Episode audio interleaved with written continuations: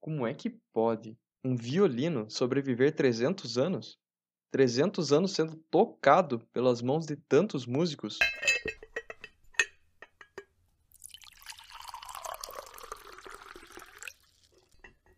Olá, sejam bem-vindos a este bate-papo com um bom companheiro, o café, e assuntos para séculos de histórias, a luteria. Meu nome é Bogdan Skorupa, sou construtor de violinos, pesquisador e editor da revista Café com Luteria. E eu preciso te avisar, hein? A revista está na ponta dos teus dedos agora mesmo. Acesse pela plataforma issuu.com barra Café com Luteria. Nesta nossa primeira entrevista ao vivo, a gente conversa com o Hudson de Cavalcante sobre restauração de violinos. Foi ao vivo no Instagram da Café com Luteria no dia 20 de abril de 2020, onde você também pode conferir todas as outras entrevistas a partir dessa data, que serão pouco a pouco transformadas em podcasts para outras plataformas. O Hudson ele é restaurador de violinos, um dos responsáveis por fazer os violinos durarem séculos saudáveis. E ele mesmo pode contar um pouco mais da história dele antes de a gente entrar a fundo nos enxertos, retoques, descolagens e a infinidade de assuntos que é a restauração. Eu comecei a, a luteria construindo, né? Princípio e, e, fazendo ajuste, mas depois, logo, eu fui levado mais para restauração. Você começou há 20 anos atrás? Com o seu ateliê. 20 anos atrás, é, é. isso. E 10 anos Tem, tem 20 anos. 10 anos focado mais em, em, restauração. Porque há uns 10 anos atrás, um pouco, um pouco menos, eu trabalhei com um amigo que, inclusive, acho que está assistindo a, a, a, live aqui, que foi o Fábio Vanini. A gente trabalhou em conjunto. E lá eu já tinha uma demanda de restauração boa, mas lá eu peguei muito mais coisas para fazer e acabei me interessando mais ainda por, por restauro, né? Então eu acabei optando por focar mais minha carreira na restauração. Né? Não que eu não construa, eu construo, faço uns quatro instrumentos por ano, mas poderia fazer mais se não restaurasse tanto, né? Porque existem processos que são demorados, né? Existe uma, uma certa cura de certo processo que você não pode passar por cima, talvez. Uma cura de uma boa cola, secar bem a cola, você não pode deixar isso. Eu já, eu já tive vários problemas porque tentei passar por processos assim rápido para adiantar e, e isso não funciona. Então hoje eu sempre faço as coisas com mais calma, mais tranquilidade. Pelo que a gente tem conversado, conversado, a restauração ela é algo que exige muita paciência, esta calma de precisão, no momento lá que vai precisar um pouquinho mais de trabalho depois que parece que já está bom, um pouquinho mais para daí ficar bom. Seria mais ou menos essa ideia ainda?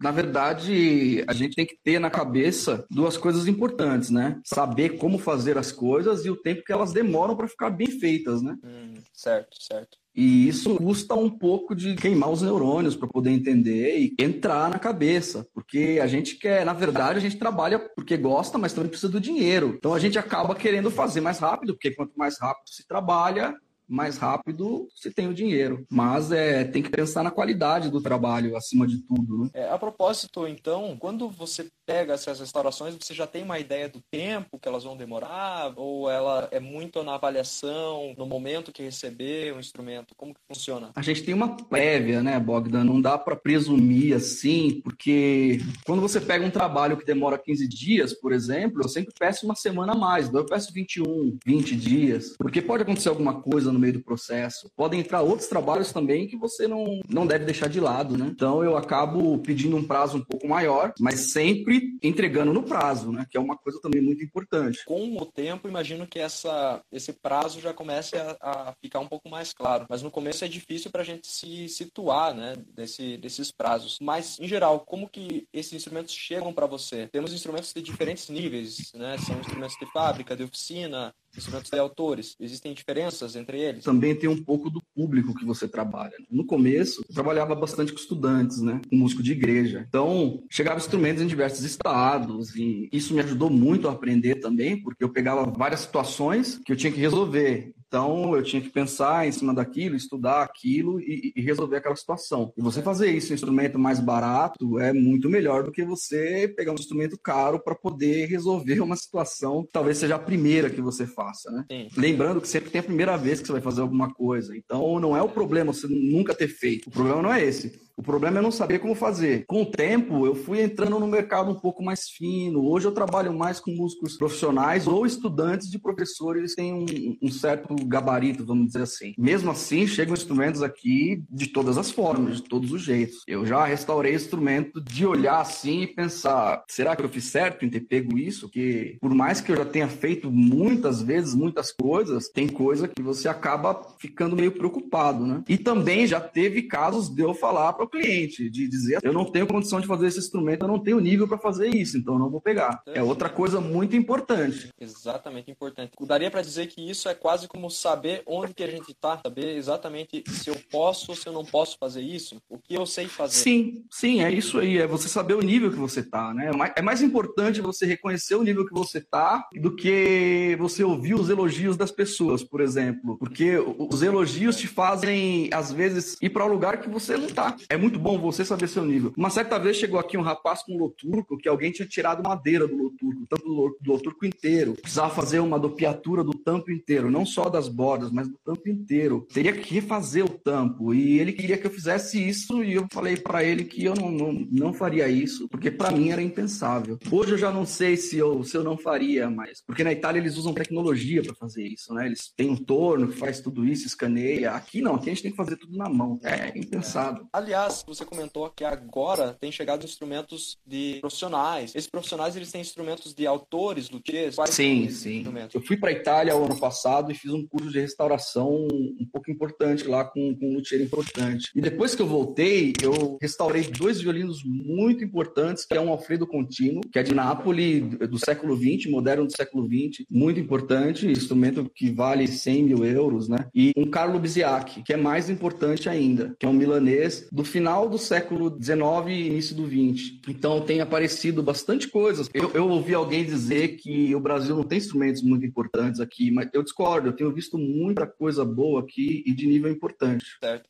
É, daria para dizer que um Pascoli entra nos instrumentos importantes que, que temos por aqui? Para o Brasil, sim. Na Itália, não. Por exemplo, fora, fora do Brasil, Itália, França, Estados Unidos, não tem muito valor um Pascoli, um Loturco. O Loturco está atingindo o valor agora, mas é mais importante para o nosso mercado, que é uma outra coisa que a gente tem que fazer também, é dar valor ao, aos nossos autores. Sejam os autores presentes, modernos, também os do passado, faz parte da nossa história, né? Sim, exatamente. É, eu pensei no Pascoli até por causa dessa questão da história história, né? Ela é muito presente pra gente, que ouve falar bastante do Pascoli. A gente ouve falar um pouco mais do Guido, mas ele tinha ah, um irmão sim. também que era tão bom quanto ele, né? O Benvenuto. Isso, o Benvenuto. Hudson, o que, que você tem aí na, na bancada para mostrar pra gente de, de, restauração? Falando em Pascoli, eu tô fazendo um restauro de um Pascoli aqui, um, um Benvenuto. Acabei de fazer uma dopiatura e, e restaurei algumas trincas. Dá pra ver que você fez a dopiatura em toda a borda do tampo? Em todo o tampo, sim. Ah, Porque tava um pouco fina nessa essa dopiatura e tinha uma dopiatura que não estava muito boa. Então eu tirei e fiz uma dopiatura nova. Bacana. E ele estava abrindo um pouco as, as trincas antigas. Eu tive que desfazer as trincas e limpar elas um pouco, né? Para ficar um pouco um aspecto um pouco melhor e reforçar. Tinha uma, uma peça da alma aqui que não está muito bonita, mas está funcional. Então não se mexe, né? Hudson, podemos usar até esse tampo como exemplo de Então, sim, coisas do que devemos fazer e que não devemos fazer, né? É uma coisa interessante para a restauração. Para eu, para esse tampo, para eu poder trabalhar esse tampo, eu tive que fazer uma forma de gesso para poder trabalhar com ele com segurança e não, não causar outra rachadura e mesmo para poder prender a dopiatura. Então, eu, eu tenho essa superfície toda para trabalhar. Mas, Hudson, pode ir comentando, então. Seria legal é, se ter uma ideia de quanto tempo demora esse processo, quais são os processos que já foram feitos nesse campo aí desse Páscoa. Eu tenho aqui esse instrumento trabalhado uns 10 dias, mas ele está comigo há mais de 10 dias. Eu tenho que esperar a cola secar e depois fazer outro processo. Eu preciso limpar a trinca e depois que eu limpo a trinca, eu preciso esperar a trinca secar para fazer a nova colagem. E depois que essa nova colagem está seca, aí eu vou fazer os reforços. Aí tem que esperar secar para poder dar acabamento nos reforços e assim vai, né? Então eu tenho 20 dias trabalhado aqui. Mais 20 dias também, porque eu já fiz inesto dele. Ah, tem mais o trabalho no braço, sim. Outro trabalho, sim. Eu, eu fiz o inesto dele, tá aqui, ó. Ah, Ah, tá, certo. É, então, Hudson, olha aí, vamos voltar um pouco no tempo aí para ver o que aconteceu. Esse braço, o que, que tinha, o que, que tinha acontecido?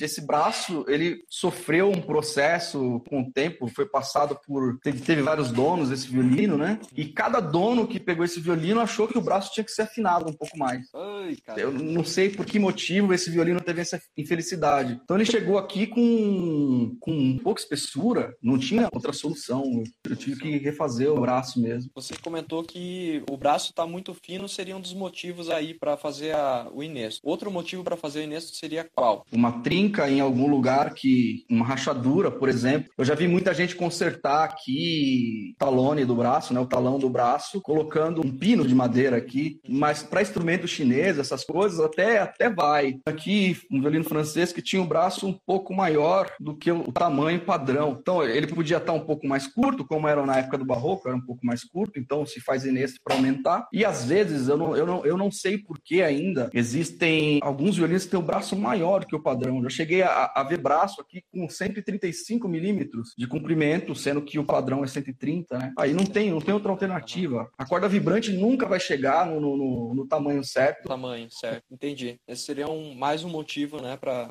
correção. Porque você comentou que instrumentos baratos, né, instrumentos mais baratos, quando tem trinca no, no salto, falou que dá para colocar um pino. Então já é uma decisão, uma escolha na, no processo. Quando o instrumento já é de autor, você já recomenda fazer o inesto. São dois caminhos. Aí tem até aquela questão que você tinha falado, né? Um instrumento barato, que aí vai, não dá para perder muito tempo fazer o inesto, às vezes não compensa, né? Um instrumento mais caro como esse Páscoa, e daí vai compensar fazer o, o Inesco. É, sim, aí, aí vai a decisão do custo-benefício, né? Não é a, a, decisão correta do trabalho correto, é o custo-benefício, né? Eu não posso fazer um trabalho que custa muito mais do que o instrumento que a pessoa me traz aqui, né? Entendi. Então, fazer um, fa, é, fazer um Inesto num violino chinês é impensável. Eu, eu não conheço ninguém que, que tenha feito uma coisa dessa, assim, né? Uhum. Até, até agora. É, realmente, seria descompensador, né? Como, como diz aqui, sai mais caro o molho do que o peixe. Ou com macarrão, já ouvi falar disso aí também. Pode, pode ser. Então, você fala, né, desse momento que você recebe. Assim que você recebe o instrumento, né, no caso, você tinha visto que o braço estava com uma espessura muito pequena. Né? Tirar o material do braço, assim, sem muito parâmetro, é uma coisa já que a gente já vê que é um indício de algum processo mal feito, né? Algum processo que já foi feito sem algum critério. Quais são os teus critérios para fazer a restauração desse Inês, já que a gente está comentando dele. Quando chega numa situação como esta, né, que chegou esse Páscoa ali do braço muito fino, porque foram afinando realmente, né, não foi um desgaste de tempo, a gente tem dois, dois problemas sérios, que é a conduta de quem afinou e o problema do músico ter, ter pedido para afinar. Porque às vezes, Entendi. se um músico vem aqui e pede para eu afinar um pouco o braço, se eu não afino, ele vai num outro luthier e o outro luthier vai afinar. Então é um certo. pouco complicado. Eu já não digo que é certo afinar ou é errado. Não, não, não tô entrando nesse mérito mesmo porque eu já fiz isso algumas vezes, de realmente ter instrumento com braço largo, uhum. e, e, ou então muito grosso, impossível de tocar, e eu tive que afinar, né? É claro que é uma decisão que deve ser a última a se tomar, porque se você estragar o braço, a única saída que você vai ter é fazer o Inês. Não tem outra saída. Quando é do comprimento, quando tá mais curto, inclusive tem um, um, um Stradivari, que é o Lady Bloom, se eu não me engano, e um Amate, o Alarde, que eles colocaram, acrescentaram aqui no talão um pedaço de madeira nesta parte, um pedaço de madeira nesta parte. Então, aumentaram o ângulo e a corda vibrante. Entendi. Quando é menor, não tem essa possibilidade. O que eu faço, o meu critério é pegar o paquímetro, medir e dizer, dá para ficar assim ou tem que fazer o inesto. Entendi. Então, uh, de ter referências que você teria para pegar o paquímetro. Vamos dizer, pessoal que faz essa diminuição do braço, o pessoal não deve estar tá se atentando a essa referência de pegar o paquímetro e medir. Mas qual é a medida, né? Aonde você consegue essa medida? Ah, a gente tem várias tabelas e tem, um, e tem um consenso internacional disso, né? Que é de 23,5 a 24,5. Eu, eu, eu toco violino, né? Então, para mim, 24,5 é muito. E 23,5 é pouco, porque eu tenho a mão um pouco, os dedos um pouco comprido. Para mim é um pouco desconfortável. Eu gosto de 24. Tá, tá Mas eu conheço, eu conheço, por exemplo, meu professor de Padova, quando ele faz um, um, um Inesto, ele usa 24,5. Quando eu estudei com o Vinícius Facnetti, ele faz com, 20, com 24 o braço do violino, às vezes 23,5. Entende? Então, você tem esse um milímetro que você é pode um variar. Sim, sim. É um toque muito é, pra, refinado, né? Para quem é leigo, pensa que um milímetro é uma coisa muito que é um, o que é um milímetro? É, é muito. Mas para quem toca é totalmente perceptível. É, um milímetro nessa questão faz muita diferença em todos os lugares. Sim, sim. Espessura, largura, posicionamento de corda, tudo, tudo. Uma outra coisa que eu me lembrei agora, que eu tive que fazer um Inês, foi por conta deste formato. Ah, Alguém correto. achatou este, um dos lados aqui de uma certa forma que o braço tinha a medida certa, mas o formato dele estava tão ruim que o músico, quando tocava, parecia que estava numa corda bamba sabe? Não, não tinha um apoio para tocar. Apoio, entendi. Então, é, nesse caso, a gente optou por fazer o Inesto. Uhum. Existe também, então, um formato certo para o braço do violino, né? Até o formato Sim. que se espera para a forma do, do músico, quando vai pegar um instrumento. Também isso é muito importante Sim. olhar. Mais um critério. Tem aquele livro da Vines, esqueci qual é o nome, acho que é Restoration of... O Violin Restoration. Violin Restoration, isso. isso. Esse livro é uma coisa divina para restaurador, porque tem tudo. E lá tem os gabaritos, inclusive, que você pode usar. Eu não uso mais porque eu tenho um formato meio peculiar, assim, eu penso mais na, na casca, na, na, no ovo, né? Naquela parte de cima do ovo tal. Então, eu, eu adquiri com o tempo uma forma mais confortável de trabalhar, né? Entendi. Assim, é. Mas para quem está começando, você vai fazer um violino, por exemplo, se você usar aquele formato, sem vai ter problema nenhum. Lembrando também que o Hudson, para quem ainda não conhece, ele também é professor. Então, aí fica um pouco mais fácil para ele ter a ideia de, olha, o aluno precisa, né, desse molde para saber para onde, quais são as referências que ele tem que ter. Depois isso Sim. entra na cabeça, como depois de muito tempo fazendo, já começa a ficar muito claro na cabeça. Eu uso molde, os moldezinhos, eu sempre uso molde.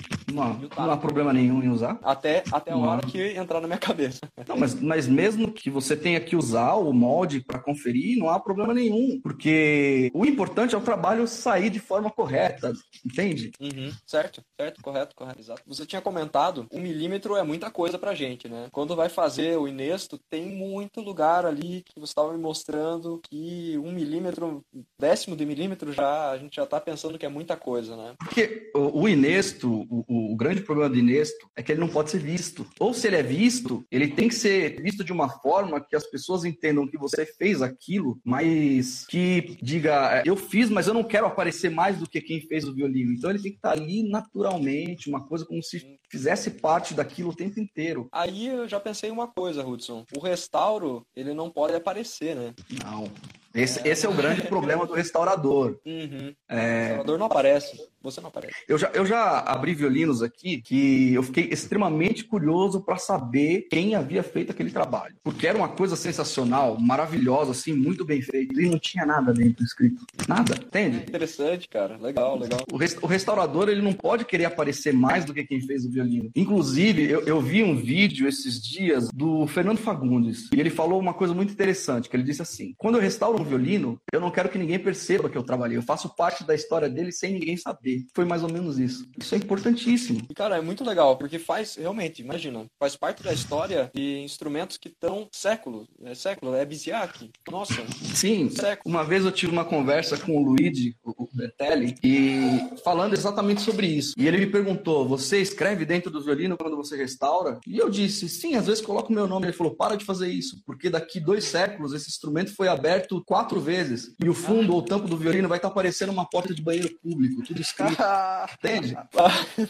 ah, Luigi, um violino de porta de banheiro público, tá? É isso. E isso, isso não, é, não é certo, não tô dizendo que é certo nem errado, ah, tá? tá? Aquilo eu imaginei, realmente, se todo mundo que abrir um violino escrever dentro o nome, daqui a pouco tá uma confusão toda. Quando eu converso com meus alunos aqui, e eu acho que inclusive eu já falei isso para você a vez que você esteve aqui, que eu foco sempre em limpeza. O trabalho, ele tem que ser bem feito e tem que ser muito limpo, sempre muito limpo. O, o, o máximo que você conseguir trabalhar limpo You.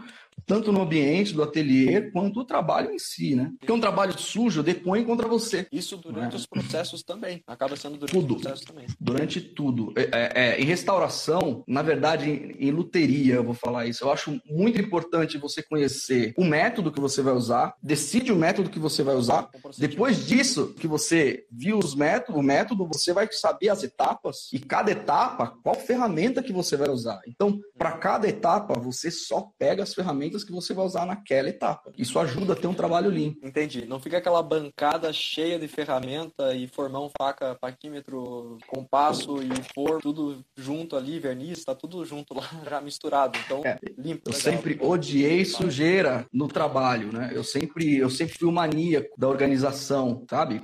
E isso, e isso ajuda muito a limpar o trabalho, porque limpa a cabeça, o ambiente. Isso eu achava que era uma coisa minha. Quando eu fui para Padova agora, uhum. o meu professor é pior que eu 10 mil vezes. Imagino. É o Giovanni Lázaro, né? Giovanni Lázaro. Como é que funciona lá? Ele tudo no lugar, certinho? Vamos dizer, um retoque que ele vai fazer. Ou mesmo é uma casa fazer um retoque. É uma casa, é uma casa de boneca. Essa é a, é a ideia do ateliê dele. É tudo no lugar assim. Ele passa o aspirador, é, todo tempo tá passando aspirador no, na bancada. É, as nossas bancadas aqui no Brasil, pelo menos a minha, as minhas bancadas são todas marcadas aqui. Tenho marca. A dele, ele tem a, a bancada há 30 anos, não tem uma marca. Meu. a limpeza do, do, do, do, trabalho, ela não vem do trabalho em si. É uma coisa que eu tento sempre falar, né? Como eu sou muito ligado à filosofia, às vezes eu fico viajando um pouco nessas coisas, mas a limpeza do trabalho mostra o seu estado de espírito. E daí, se a cabeça tá bagunçada, a telha é bagunçado. Tá bagunçado. Você reflete no trabalho. Eu lembro de você particularmente falando sobre o retoque de verniz. Não sei se foi o Lázaro que falou, que a, a gente acaba copiando a sujeira é, no trabalho de retoque. Eu tento não deixar ele diferente do resto do verniz, né? Assim. A gente vai olhar e falar, nossa, mas eu não tô vendo o restauro aí, não tô vendo o retoque aí. Mas que bom. É justamente isso que. então, que bom. É justamente isso que, que a gente quer, né? Que não apareça o, o restauro. Agora, como chegar nisso, Wilson? Como chegar num retoque que tanto a madeira não apareça, não tenha. A, não apareça o encaixe, não tenha. não apareça. esteja zerada a, a, junta entre as madeiras e depois ainda o retoque de verniz, que é mais uma coisa. A junta é técnica, e paciência. Usar a técnica certa, o meio certo, fazer o encaixe de forma mais perfeita. Quando você já cola, ele tem que estar tá praticamente zerado e depois você tem que ter paciência para limar e quem usa lixa, usa lixa. Eu uso lixa, não tenho nenhum problema com lixa. E depois fazer o retoque. As regras de retoque são muito, muito simples, né? Retoque é a arte de enganar o olho. Então você tem que enganar o seu olho. Eu sempre falo para meus alunos, se você vai fazer um retoque, tá aí se retoque se é faz com verniz a óleo ou verniz a álcool. Exatamente. Eu não conheço nenhum luthier grande que faça retoque com verniz a óleo. Eu nunca ouvi falar. Para mim sempre sempre é álcool. Álcool. Uhum. É, inclusive eu fiz essa pergunta pro Lázaro e, e porque ele estava retocando um verniz importante de, de uma viola Gofiller a álcool. E ele estava retocando com álcool, porque a, ver, a viola era a óleo, ele estava retocando com álcool. E eu perguntei para ele se tinha problema, ele falou que não tem como fazer de outra forma. Tem também, tem também um pouco do preciosismo, sabe? É, para você fazer um retoque de um verniz antigo, de uma forma que ele seja igual ao verniz antigo, você precisa ter este verniz. Exatamente o verniz que, é, que a pessoa usa. exatamente.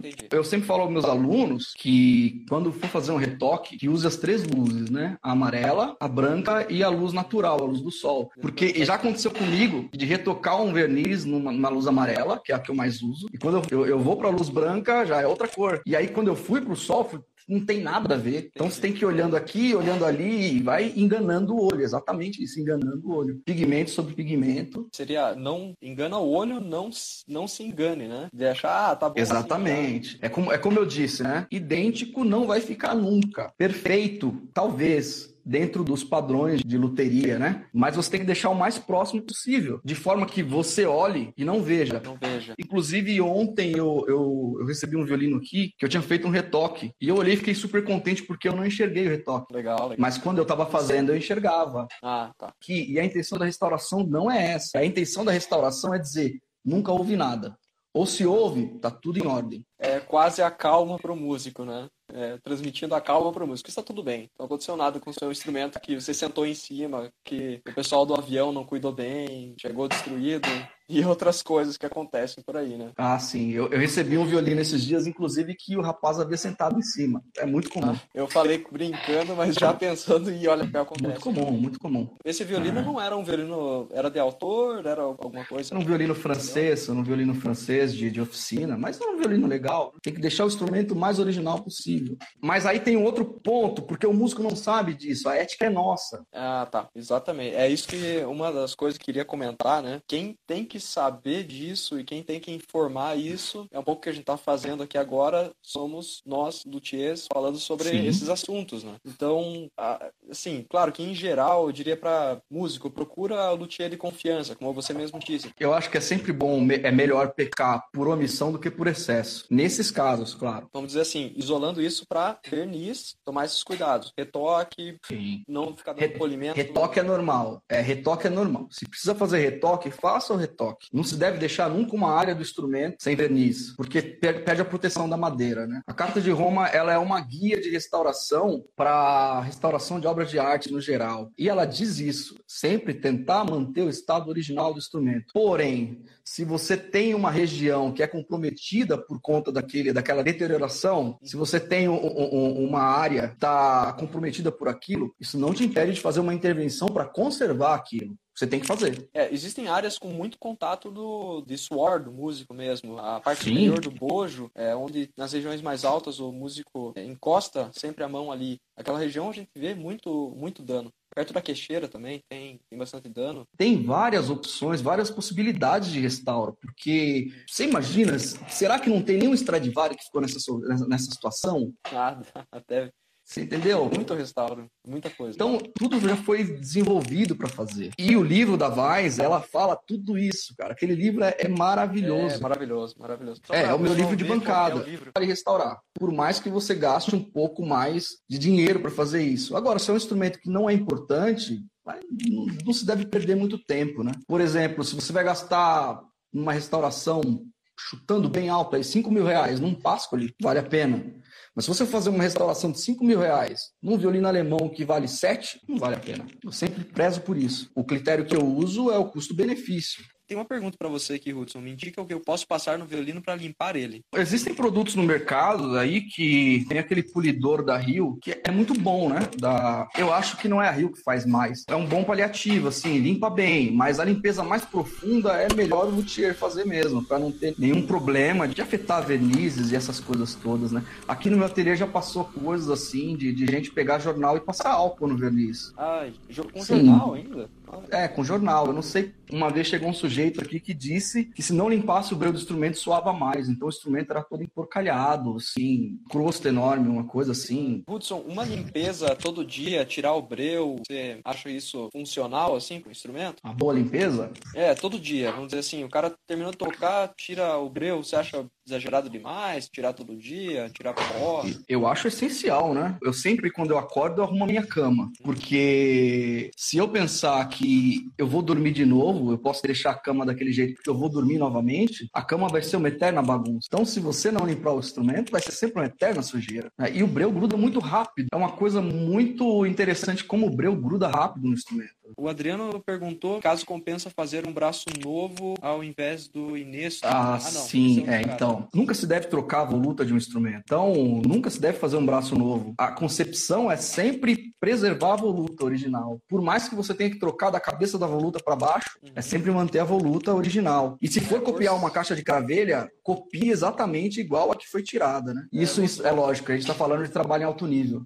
A Priscila, é, ela falou aqui, ela perguntou por que instrumentos feitos de fábrica, eles não são tão bons quanto de luthier. A gente tem três coisas diferentes, né, Bogdan? Que é, primeiro, é, é oficina, que eram vários artesãos trabalhando juntos e um fazia cada peça do instrumento. Embora tem muita gente que, que às vezes acha que instrumentos da China de fábrica são fábrica, tem muitos deles que são feitos dessa forma ainda hoje. Se você entrar aí no YouTube e colocar Violin Made in China, você vai ver um, um vídeo que tem uma mulher com 300 tampos em cima da mesa outra com 300 tampos filetando e ela só fileta e o outro só faz voluta e assim vai. É lógico que tem menos qualidade do que os alemães de antes da guerra, né, e, e tudo mais. Então essas são as oficinas. Existem as fábricas que são realmente torno CNC que fazem os instrumentos. Esses não têm padrão nenhum. Só tem padrão de formato, e ainda assim não é muito bom. É só isso. Espessura, barra harmônica, tudo de qualquer maneira. Sempre a mais, nunca menos, porque eles têm medo que